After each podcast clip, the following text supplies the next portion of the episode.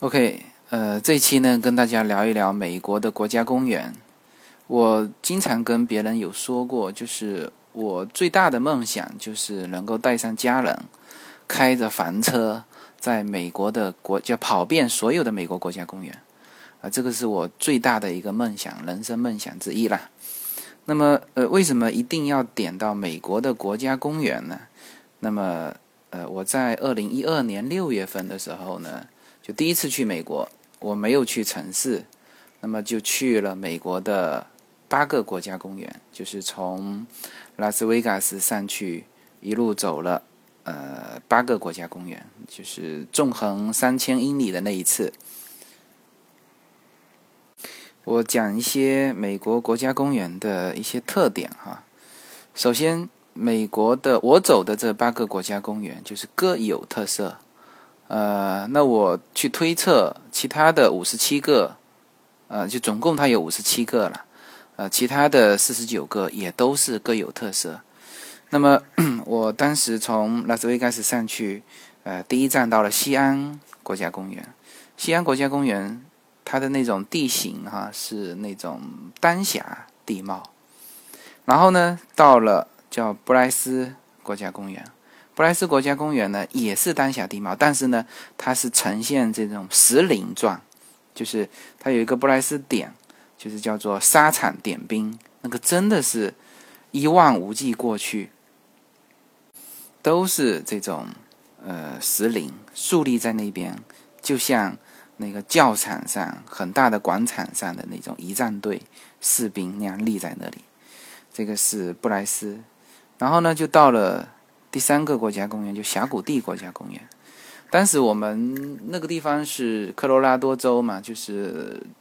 呃，基本上大家会去科罗拉多大峡谷，但是我们听到说，嗯，科罗拉多大峡谷呢，就是除了那种傻大傻大的，没有其他的，呃，这个没有这个峡谷地国家公园好，所以说我们后来去了峡谷地，那个著名的天空之眼就在那个峡谷地国家公园。然后呢，到了拱门国家公园，我想这个还是比较有名气的，就是有一个像拱门一样的那种那种自然形成的石头啊。然后接下去是到了大地顿国家公园，就是有一张我我的有一张图片，就是嗯，就是连绵不断的山，然后有一个巨大的湖在前面的那个叫大地顿国家公园，就是到了大地顿国家公园就开始有水了。啊，这又是一个不同，啊，然后就是冰，呃，然后是黄石，黄石大家都知道，就是它事实上是一种矿物质，那那种，嗯，矿物质形成的那种一个一个的坑。它其实黄石名气是非常大，但是呢，应该说我八个国家公园里面，啊，比较失望的是黄石国家公园。那可能原来的预期比较太大了，到那边一看，哇，原来坑就这么小，当然也有大的。啊，也有几个巨大的这个这个照片，所有的经典照片都拍那那那几个词的啊，但是大部分都还是很小的，所以呢有点失望。然后呢，接下去是冰川国家公园。那冰川国家公园顾名思义就是有冰川，那这个时候就走到了，嗯，就是我们等于是从沙漠走到雪山。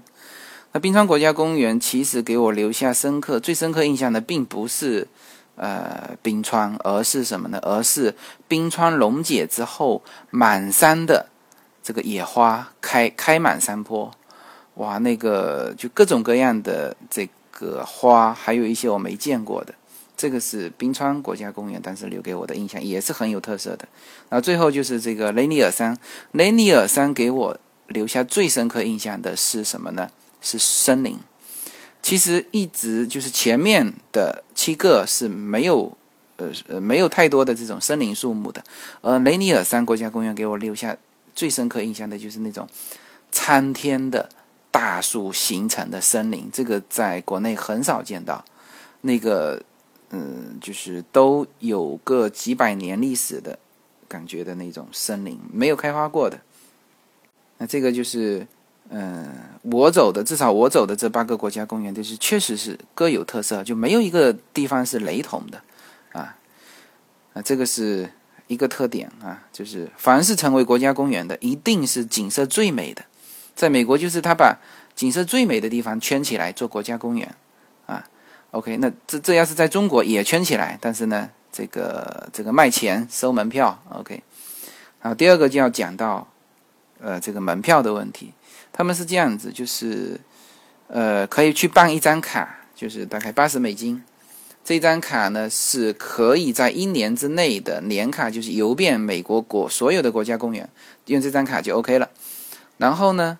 呃，这个进去的不是一个人哦，是一车人。我们当时一车进去就七个人，就办了一张卡，跑了八个国家公园。所以说这个也是呃非常非常便宜的，等于是把最美的景色、景致啊、地质、地貌，这个最好的这种给开放出来给公众。那么接下去呢，就是这个为什么说开房车游遍呃国家公园呢？就是在美国呢，就开房车旅行是一个呃比较普遍的事情。就是它那种离国家公园最近的都是那种房车营地呀。就是你反而说，哎，我住最好的宾馆，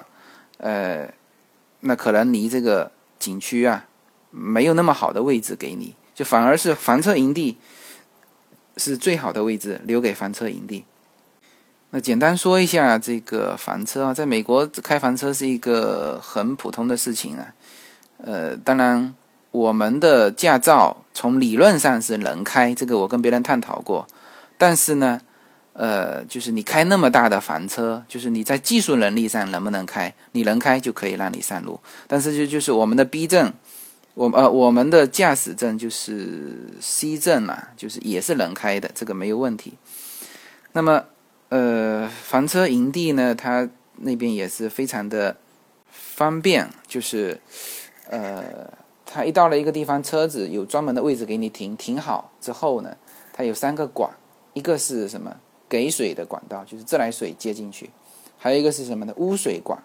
污水管一接，哎，那你这个房车上的这种排污系统就可以排下去。还有一个就是很大的一个电缆管，里面是有电、WiFi，什么什么什么都有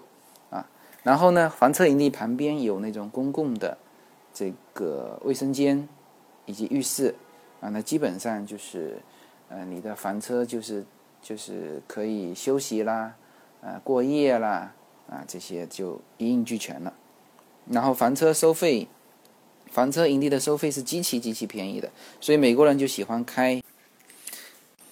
开房车到到处去旅游，然后带上一家老小，这个时间也可以比较长。那这个是另外一个就房车，还有一个呢，就是它的这个国家公园的道路是非常非常方便。这不仅仅是指公路哈，它设置了很多的步行道，也就是说它。把这个最好的景色能够开发出来，就是通过这种步行道，就是你徒步也走得到。那么步行道都相当长了，就是像我们后来在这个冰川国家公园走的都是十一英里啊，就是十一英里，英里是一点六嘛，一点六公里啊，就是来回，你看这里面是。等于是三十几公里，就是它这个路都是非常非常长的。然后呢，但是呢，它可以把整个的这个景区啊玩的非常透啊。呃，还有攀岩的啊，它这个也也都有专门的呃这种这种路。嗯，然后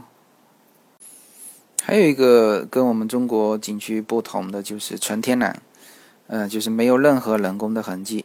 啊，甚至什么，甚至没有基站。就是一到了国家公园里面，公路上你可能还可以收到一些信号。你如果去徒步的话，那就是没有信号，因为它整个国家公园里面是不设这个基站的。他们认为这破坏了这里的地质，呃，就是这种国家公园的纯自然的这种风格被破坏了。那甚至什么呢？就是无遮挡。就是在特别危险的地方，比如说悬崖啊，如果是中国是一个景区的话，因为你卖钱了嘛，那你就要做一些安全的防范。但是美国的国家公园是没有的，就是比如说悬崖，你如果靠靠靠过去，自己如果不小心掉下去，那你就掉掉下去了。就是，呃，自己要做好这种安全的防范工作。但是这样子呢，也就是更加能够玩透这个自然。就是很多美国人在那边做悬崖垂脚，啊，嗯，还有就是这个公园有这种 office，你可以进去拿很详尽的地图，以及给你的很多这个提醒，嗯，好吧，这一期呢就大致的啊，就是非常粗略的把美国国家公园大致是什么样子跟大家说一下。那么因为刚刚开始讲啊，这都都很难讲。为什么呢？因为你首先，我希望说能够给大家一个初步的印象是什么，是这个东西大概是什么样的，然后才能讲到细。呃，所以这个这一期呢就讲到这里哈，谢谢大家。